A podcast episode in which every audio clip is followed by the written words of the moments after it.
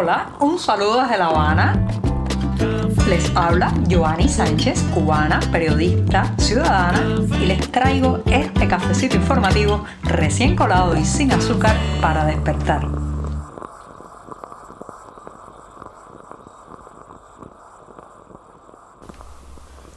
El martes llegó, además llegó soleado y muy cálido, un adelanto ya de lo que nos espera en el verano en esta isla.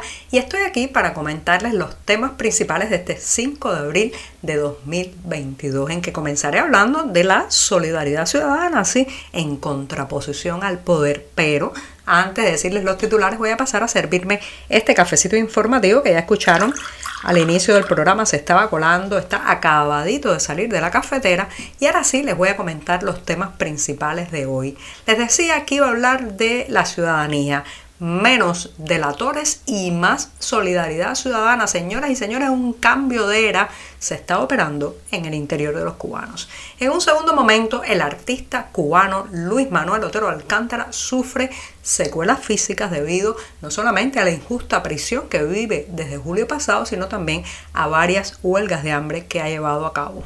También comentaré de los boxeadores cubanos que vuelven al combate profesional después de décadas y décadas las autoridades estar negando esa posibilidad. Al final, al final han tenido que dar su brazo a torcer. Y por último, recomendarles una obra teatral que bajo el título de La panza del caimán regresa a los escenarios de la ciudad de Camagüey. Dicho esto, está servido el café, presentado el día con sus titulares y yo yo estoy lista también para comenzar este podcast.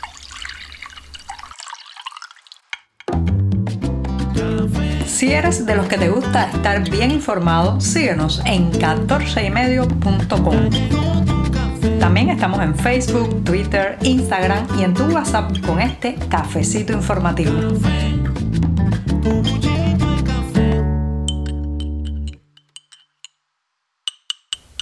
El martes todavía la semana informativa es muy muy joven y además el café es tremendamente necesario para seguir en el fragor editorial, así que me voy a dar este primer sorbito del día.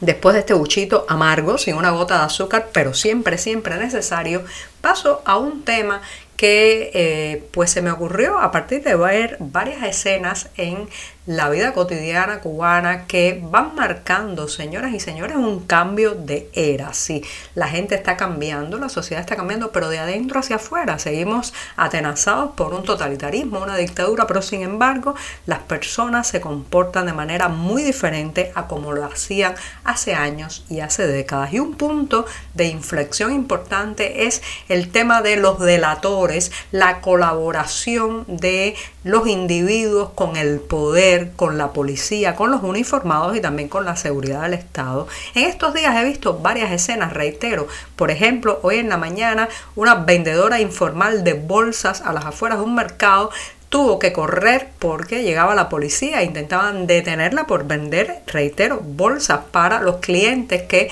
trataban de llevarse alguna malanga, unos limones, un poco de cola en sus manos sin que en ese mercado hubiera bolsas para trasladarlos. Entonces brindaba un servicio, pero llegó la policía a arrestarla. La mujer logró evadirse dentro del mercado y recibió la solidaridad y la protección de los clientes y de los vendedores que la ocultaron hasta tanto los uniformados se fueron. Así también cuando arrestan, por ejemplo, a algún joven en la calle, vemos enseguida cómo la gente sale y le grita a las policías abusadores en caso de que hayan cometido un acto de excesiva violencia durante la detención sube de, tono las frases también que gritan los vecinos de sus balcones, de las puertas de sus casas, contra las injusticias policiales. Y todo esto, señoras y señores, era impensable hace un tiempo donde lo que uno encontraba más bien era el colaboracionismo, la parte de que buena, eh, o sea, muchos de los ciudadanos eh, pues eh, preferían por solidarizarse con los uniformados, con el poder, con las autoridades antes que con eh, los que son igual que él, o sea, sus conciudadanos. Eso ha cambiado mucho. En realidad, ahora lo que vemos es todo lo contrario, un intento de cerrar filas entre las personas de cara al poder, eh, tratar de protegerse lo más posible de las draconianas leyes que cada día se ponen en marcha o entran en vigor, eh, pues defenderse también de ese poder absoluto que intenta penetrar en la vida y en todos los resquicios de la vida cotidiana. O sea, siento más bien una solidaridad, una especie de trinchera ciudadana donde la gente intenta salvaguardarse unos a otros en contraposición o digamos en confrontación con el régimen. Esto es muy importante porque es un cambio de mentalidad.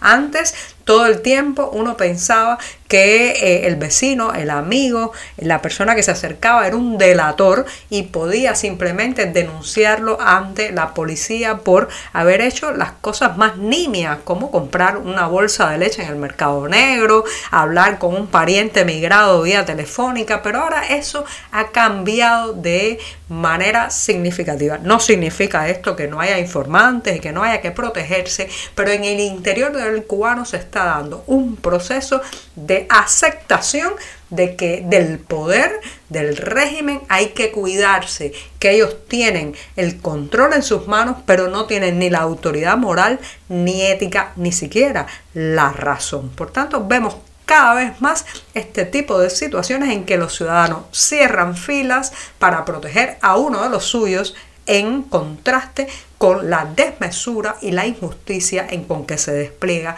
muchas veces la autoridad en esta isla. Estamos contigo de lunes a viernes a media mañana cuando el café se disfruta mejor. Comparte conmigo, con tus amigos e infórmate con este cafecito informativo.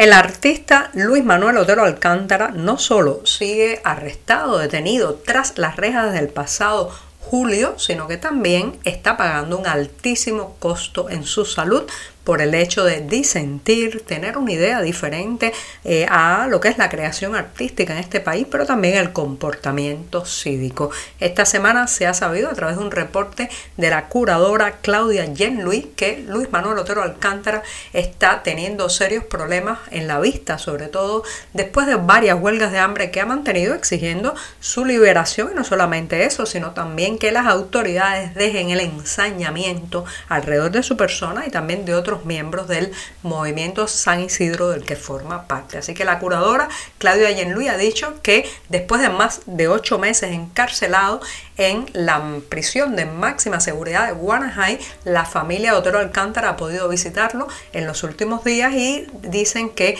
está muy delgado, que tiene incluso problemas eh, en la visión de uno de sus ojos. Todo parece indicar que debido a las malas condiciones carcelarias y también a los ayunos, a las prolongadas huelgas de hambre, que ha impulsado el artista. Así que es buen momento también para seguir reclamando su escarcelación inmediata de un hombre, señoras y señores, pacífico, que lo único que hizo fue salir a la calle ese 11 de julio y desde entonces está tras las rejas.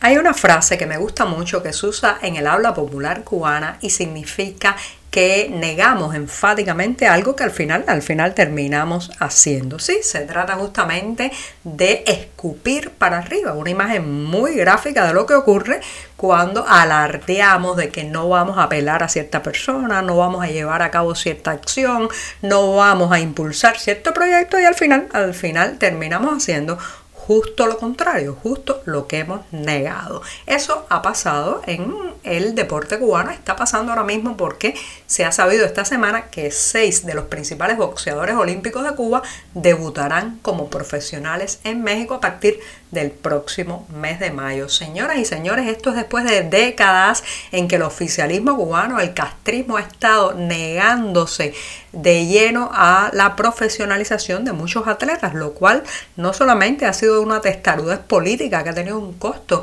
en la presencia de la isla en muchas de estas competiciones profesionales, sino que también ha cortado por lo sano la posibilidad de que estos deportistas tengan una vida cómoda a partir del esfuerzo de sus manos y de sus piernas. Eso es lo que ha ocurrido en muchas disciplinas, especialmente en el béisbol y en el boxeo, donde las autoridades han sido más enfáticas, escupieron con más fuerza hacia arriba, ya saben, terminaron embarradas porque ahora, como reitero, se ha sabido que seis de los principales boxeadores olímpicos cubanos debutarán finalmente en la escena profesional. Y pongo punto final a este programa de martes con una recomendación teatral. Sí, en la ciudad de Camagüey, exactamente en el Teatro Principal de Camagüey, los viernes y sábado de este mes estará presentando la obra la panza del caimán a cargo de la agrupación Teatro del Espacio Interior que está dirigida, como saben, por el dramaturgo Mario Junquera. Una obra teatral que cuenta el proceso de mutación del hombre nuevo. Fíjense qué interesante para todos los que además estuvimos inmersos en ese experimento de laboratorio social. Dicho esto, me despido esta mañana que será miércoles, el día atravesadísimo de la semana. Muchas gracias. Por hoy es todo. Te espero mañana a la misma hora. Síguenos en 14medio.com. También estamos en Facebook, Twitter, Instagram y en tu WhatsApp. No olvides, claro está, compartir nuestro cafecito informativo con tus amigos.